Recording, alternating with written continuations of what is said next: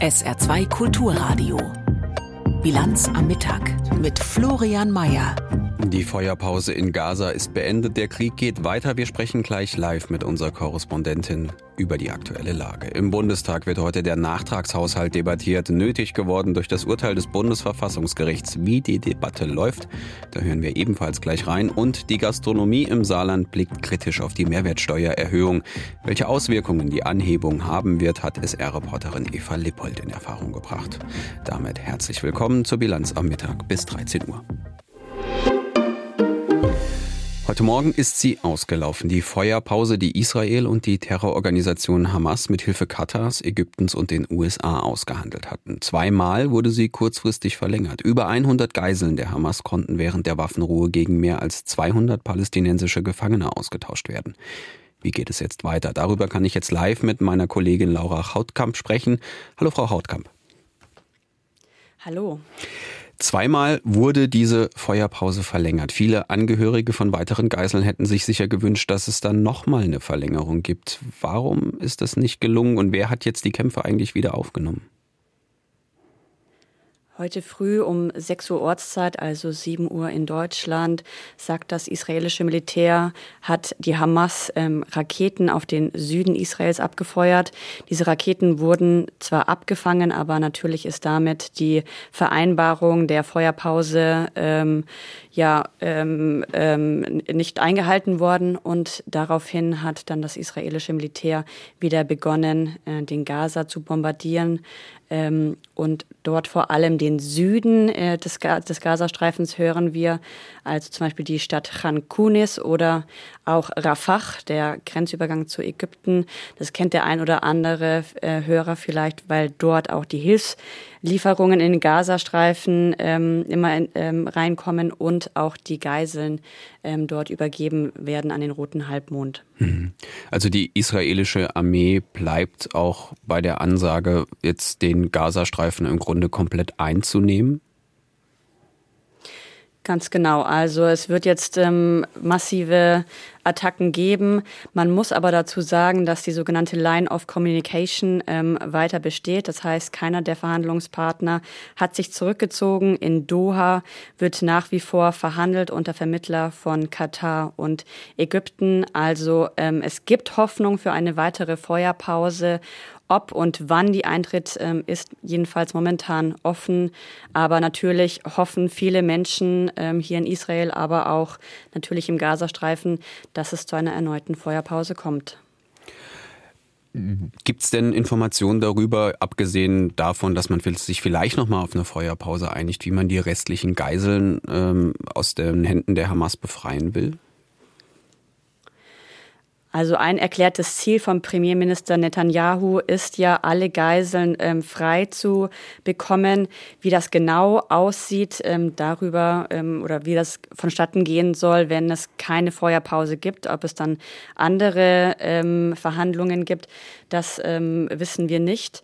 Aber das erklärte Ziel ist eben, die Geiseln frei ähm, zu bekommen. Man hat auch hier in Israel eine sehr, sehr große Bewegung. Bring them back now, bringt sie jetzt zurück die eben diese Geiseln frei bekommen möchte. Und da, Druck, da steigt der Druck natürlich ähm, auf die Politik, auf äh, Premierminister Netanyahu. Und da werden sicher Gespräche im Hintergrund laufen, ob es da andere Optionen gibt. Mhm. Druck ist ein gutes Stichwort. Es waren ja jetzt in der Regierung Israels nicht alle zufrieden mit dieser Feuerpause. Der rechtsextreme Innenminister, der fällt immer mit sehr direkten und auch brutalen Aussagen auf. Wie sehr zehrt denn dieser Krieg auch an der politischen Stabilität Israels? Momentan ist es ja so, dass ein sogenanntes Kriegskabinett ähm, eingesetzt ist. Ähm, das heißt, dass erfahrene Politiker zusammenkommen, zum Beispiel Ganz, ähm, der ja früher Verteidigungsminister war und ähm, die eben jetzt in dieser Kriegssituation eingesetzt sind und äh, entscheiden. Aber klar, man hört auch immer viele kritische Stimmen. Aber das Wichtigste, ähm, so hört man jedenfalls, ist diese Befreiung von Geiseln und dass es da dann eben Verhandlungen geben muss und möglicherweise eine Feuerpause ist auch klar, weil das eben das primäre Ziel ist. Informationen live aus Tel Aviv von unserer Korrespondentin Laura Chautkamp. Vielen Dank. Seit dem 15. November ist in der Haushaltspolitik Deutschland nichts mehr so, wie es war. Das Urteil, das das Bundesverfassungsgericht an diesem Tag zu den Regelungen der Schuldenbremse verkündet hat, war so umfassend und wirkt so nachhaltig, dass nicht nur der Bund ein massives Finanzloch von 60 Milliarden Euro stopfen muss, sondern auch die einzelnen Länder überlegen müssen, wie sie ihre Haushalte nun neu aufgestellt und gestemmt bekommen. Heute soll zumindest auf Bundesebene ein wichtiger Schritt gegangen werden, den Haushalt für 2023 kurz vor knapp doch nochmal auf verfassungsrechtlich sichere Füße stellen, mithilfe eines Nachtragshaushalts. Gabor Hallasch über den Verlauf der bisherigen Debatte darüber im Deutschen Bundestag. Normalität, das heißt für Christian Lindner ein Haushalt, der sich an die Schuldenbremse hält, 2023 sollte wieder so ein normales Jahr werden. Das hatte der Finanzminister stolz verkündet, doch nun steht er im Bundestag und muss erneut eine Notlage erklären. Wir haben Rechtsklarheit erhalten, jetzt schaffen wir Rechtssicherheit. Die Rechtsklarheit gab es vom Bundesverfassungsgericht, das hatte geurteilt, Schulden auf Vorrat, das geht nicht. Konkret geht es um einen Buchungstrick, um die Schuldenbremse zu umgehen. Eingeplante Corona-Schulden wurden verschoben, um zum Beispiel Klimaschutz zu finanzieren. Und das Urteil hat auch Auswirkungen auf die Energiepreisbremsen, also das, was der Kanzler Doppelwumms nannte. Ein Urteil, das den Finanzminister hart trifft und deswegen muss er doch die Schuldenbremse aussetzen. Das Urteil hat weitreichende Auswirkungen für aktuelle und für künftige Regierung in Bund und in den Ländern. Und äh, deshalb, liebe Kolleginnen und Kollegen der Union, wer fragt, der muss dann auch mit der Antwort leben. Die Union hatte gegen den Haushalt geklagt, will aber nicht schuld sein an der aktuellen Haushaltskrise, sagt Matthias Mittelberg. Und nicht wer klagt, hat mit dem Ergebnis zu leben sondern der, der rechtswidrig handelt und die Verfassung umgangen hat. Mittelberg wirft der Ampelregierung vor, sie habe geplant, die Schuldenbremse zu umgehen, um zwei Geschichten aufrechtzuerhalten. Die Geschichte vom eisernen Christian der stramm zur Schuldenbremse steht und die immer lustig einhält. So, und die andere lustige Geschichte ist die von den tollen Sozis und den netten Grünen, die viel Geld aus netten Nebenhaushalten zur Verfügung stellen, einerseits für Sozialpolitik und andererseits für Klimapolitik. Der Klimaschutz sei aber weiter notwendig, auch in Zeiten der Haushaltskrise. Das betont für die Grünen Sven Christian Kindler. Denn Klimaschutz, das sagen unsere Gerichte, ist eben kein Nice to have sondern das ist eine rechtliche Verantwortung, eine rechtliche Pflicht für staatliches Handeln. Wir müssen unserer Verantwortung gegenüber nachfolgenden Generationen gerecht werden, damit sie noch in Zukunft in Freiheit leben können. Und was ist eigentlich mit dem Haushalt 2024? Der sollte eigentlich in dieser Woche verabschiedet werden, doch nun muss neu gerechnet werden. Peter Böhringer von der AfD fragt deshalb, rufen Sie per Silvesterabend dann gleich erneut eine Notsituation aus? Wie werden, Sie, wie werden Sie sie diesmal begründen? Corona, Sturmfluten, Gaza, die Ukraine, ein plötzlicher CO2-Hitzeschock oder unbeherrschbare Energiekrisen stehen zur Auswahl. Für die Linke ist die Antwort klar. Gesine Lötsch fordert, die Schuldenbremse abzuschaffen. Das eigentliche Problem ist, dass SPD und CDU die unsinnige Schuldenbremse in das Grundgesetz geschrieben haben. Das war ein Akt der Selbstfesselung.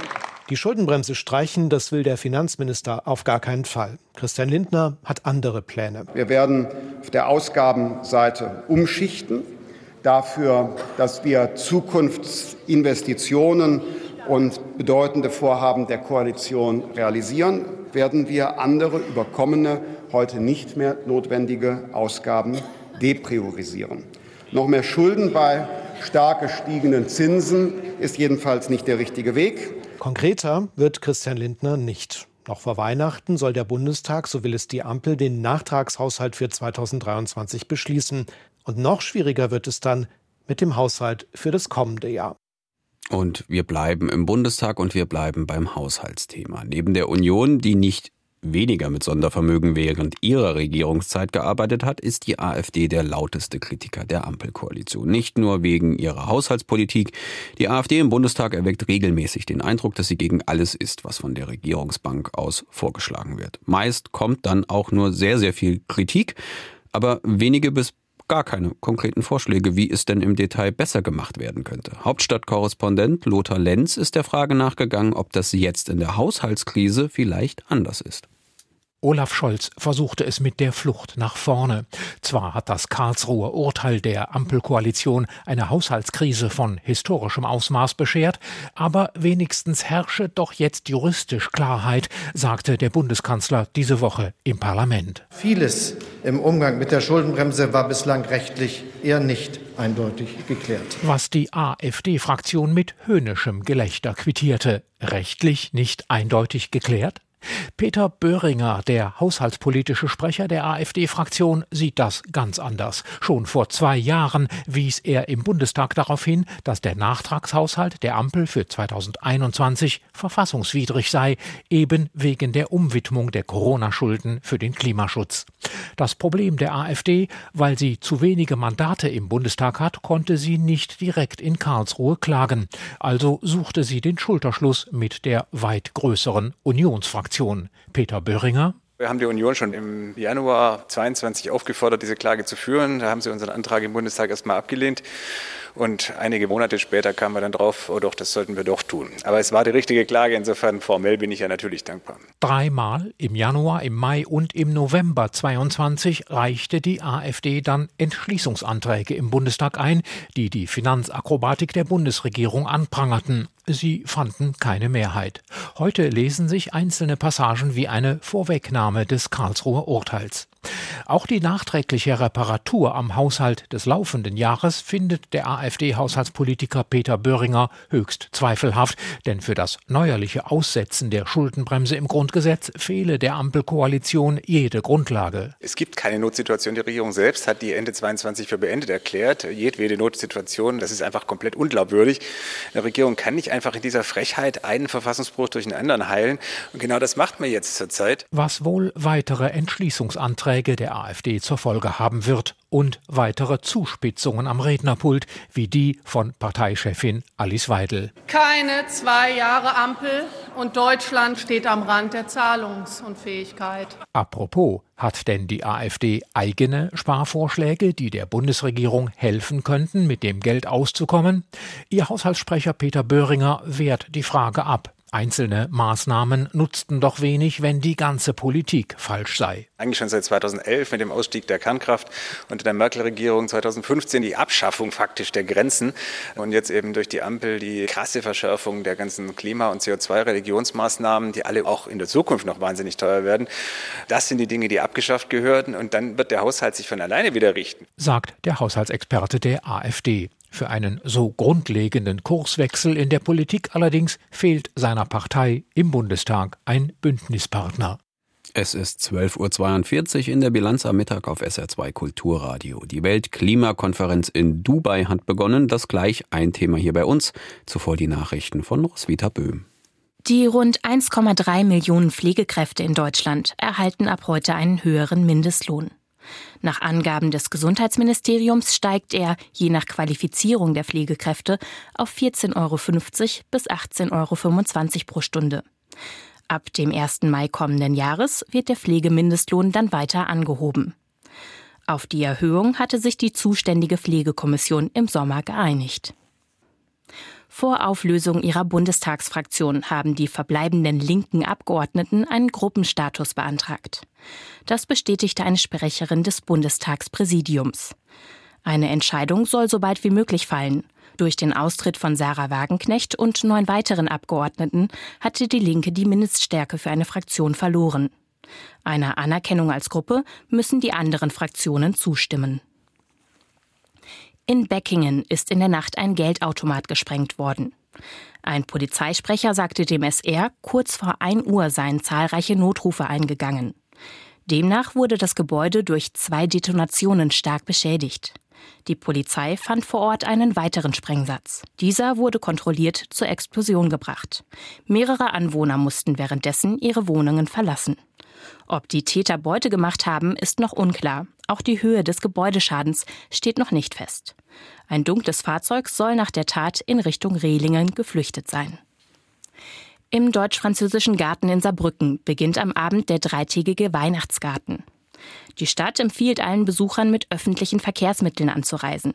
Sie bietet kostenlose Shuttlebusse an. Vier Linien fahren den DFG aus verschiedenen Richtungen an. Außerdem ist die Veranstaltung mit den Linienbussen der Saarbahn erreichbar. Im Bereich des Saarbrücker Deutschmühlentals sind wegen des Weihnachtsgartens Straßen gesperrt.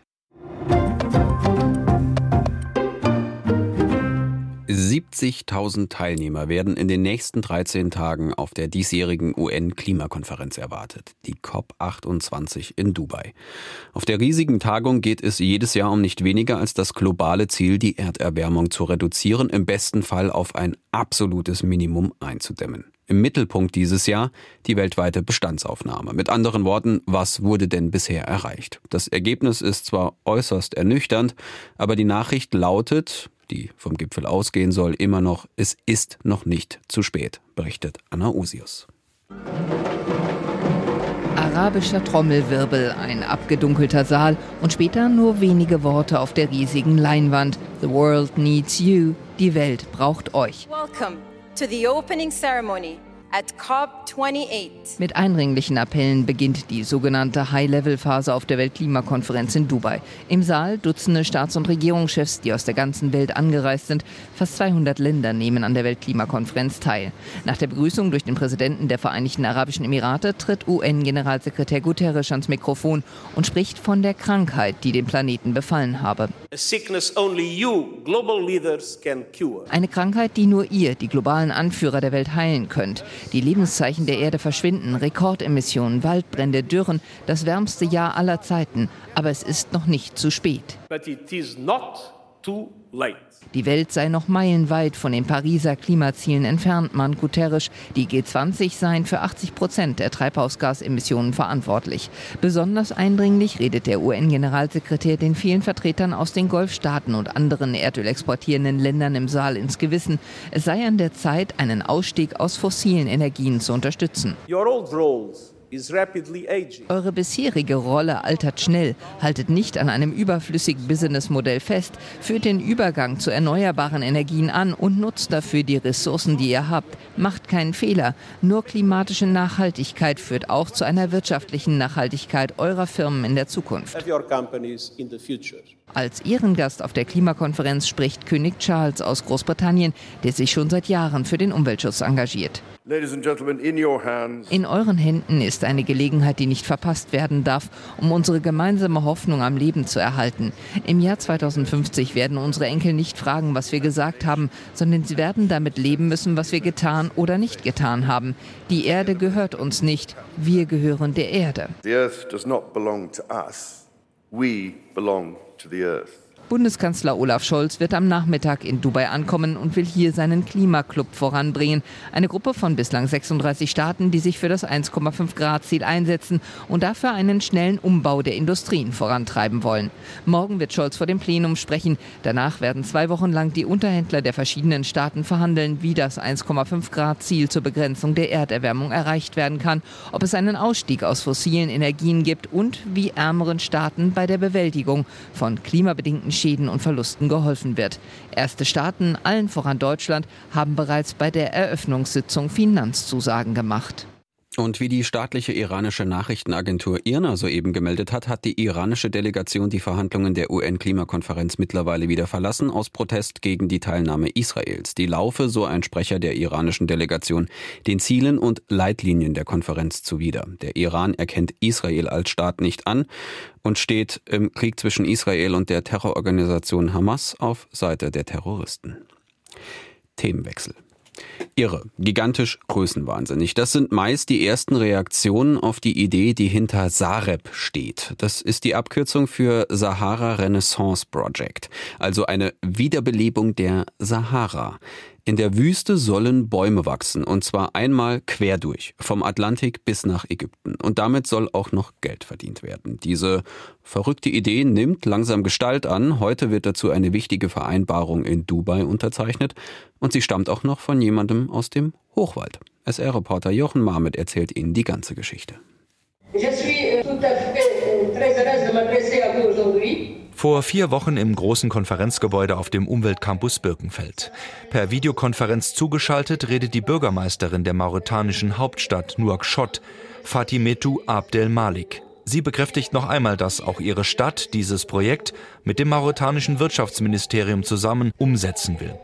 Das Projekt von Professor Peter Heck. Der ist Direktor des IFAS, Institut für angewandtes Stromstoffmanagement der Universität Trier, auf dem Umweltcampus im Hochwald. Und wir veranstalten heute hier am Umweltcampus eine Konferenz, in der wir zeigen, wie man die Wüste begrünen kann, dabei das Klima retten und Geld verdienen. Konkret im westafrikanischen Mauretanien sollen in der Wüste Bäume gepflanzt werden. Das Land hat viereinhalb Millionen Einwohner, besteht praktisch nur aus Wüste, felsiger, steiniger und sandiger Wüste. So auch an der Atlantikküste, wo die erste Anlage entstehen soll. Mauretanien ist bereit, uns die zwei Millionen Hektar insgesamt, ähm, eine große Sanddüne, die sich vom Süden Westen nach Nordosten streckt, zu leihen für 50 Jahre. Und danach wird das Projekt ja an den Staat Mauretanien übergeben, kostenfrei. Das heißt, wir sind nicht neokolonial, wir entwickeln was für mit Afrika und geben es nachher Afrika. Rund 6 Millionen Euro braucht es nach seinen Berechnungen, um ein erstes Versuchsareal von 650 Hektar zu errichten und betreiben.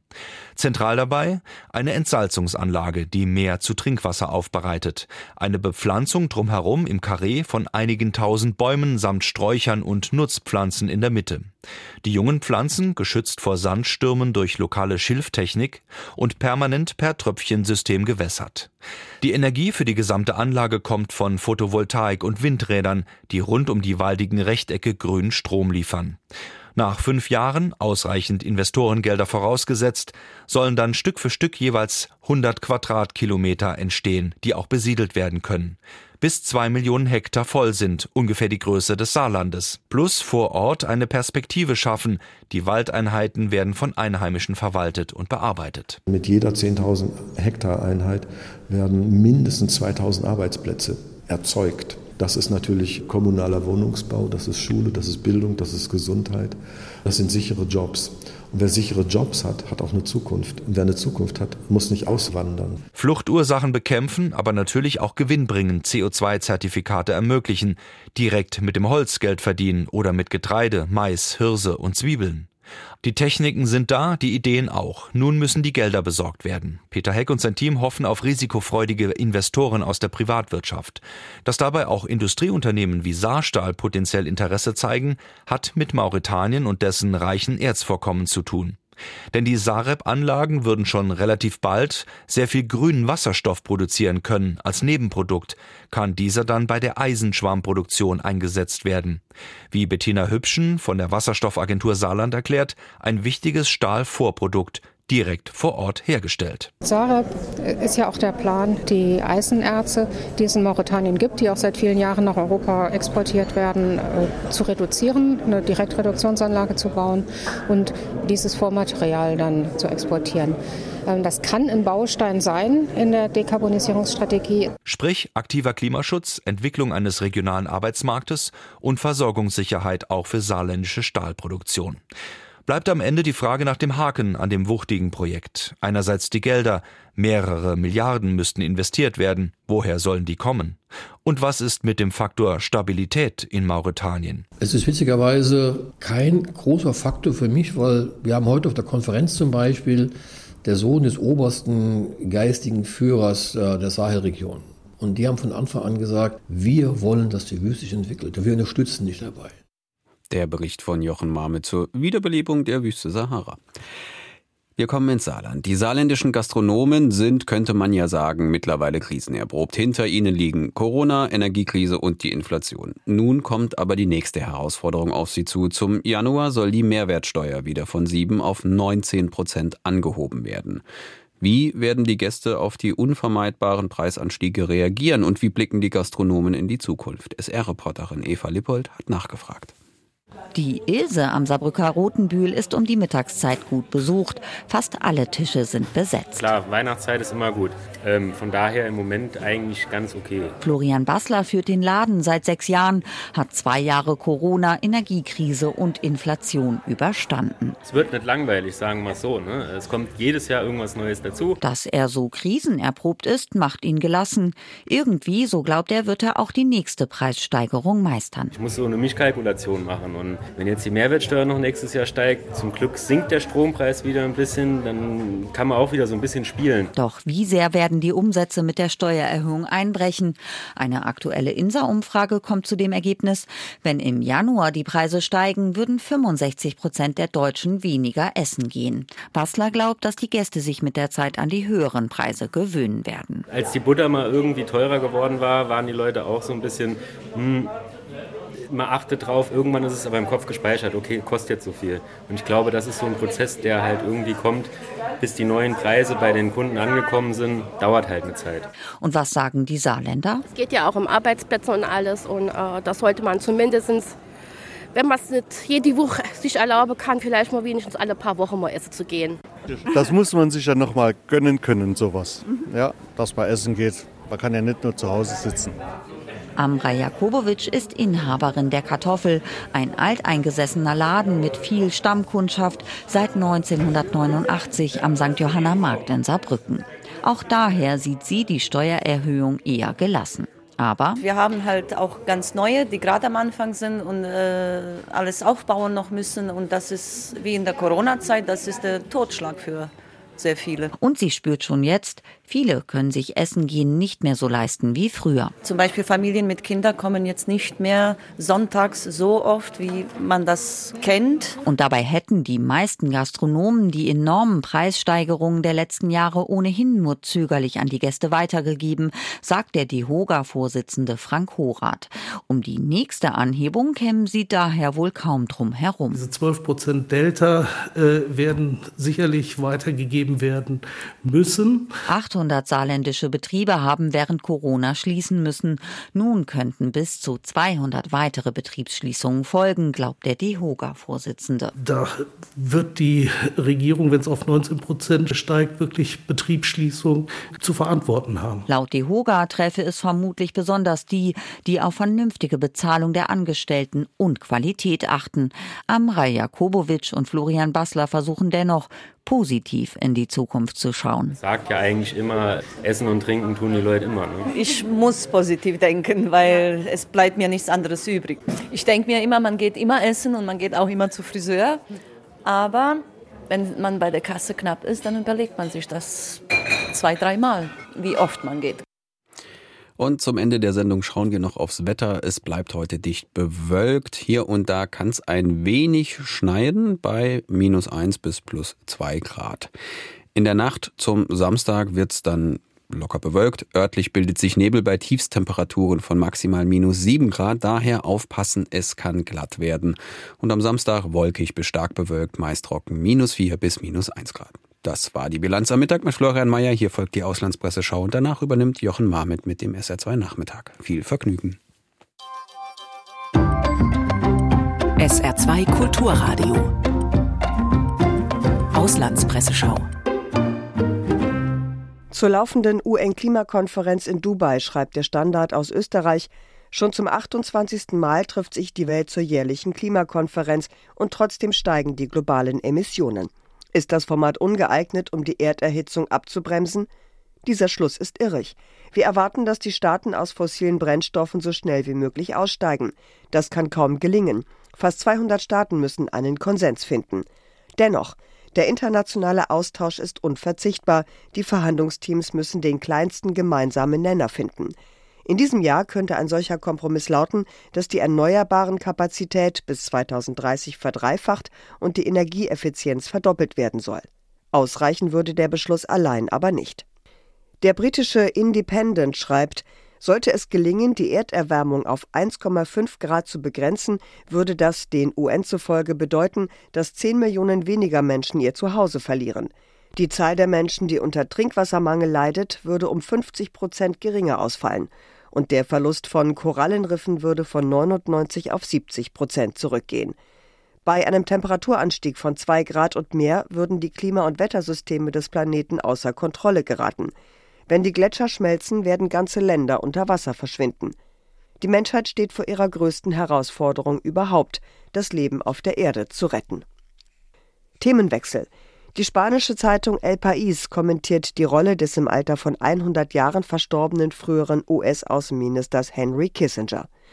Unter Kissinger beendete Washington den Vietnamkrieg, begann die Entspannungspolitik mit der UdSSR und öffnete China unter Mao Zedong die Türen zur späteren Globalisierung. Es war auch sein Verdienst, den Waffenstillstand im Yom Kippur-Krieg und den Rückzug Israels von der Sinai-Halbinsel herbeizuführen. Kissinger hat die internationale Ordnung tiefgreifend geprägt. Der Diplomat war wegen seiner Erfahrung, seiner Weisheit und seiner intellektuellen Fähigkeiten anerkannt, wurde aber auch wegen mangelnder Moral und Zynismus kritisiert, was sich bei der Verlängerung des Vietnamkriegs oder der Unterstützung von Militärputschen in Lateinamerika, insbesondere in Chile, zeigte. Das waren Auszüge aus Kommentaren der internationalen Presse, zusammengestellt von Astrid Fietz.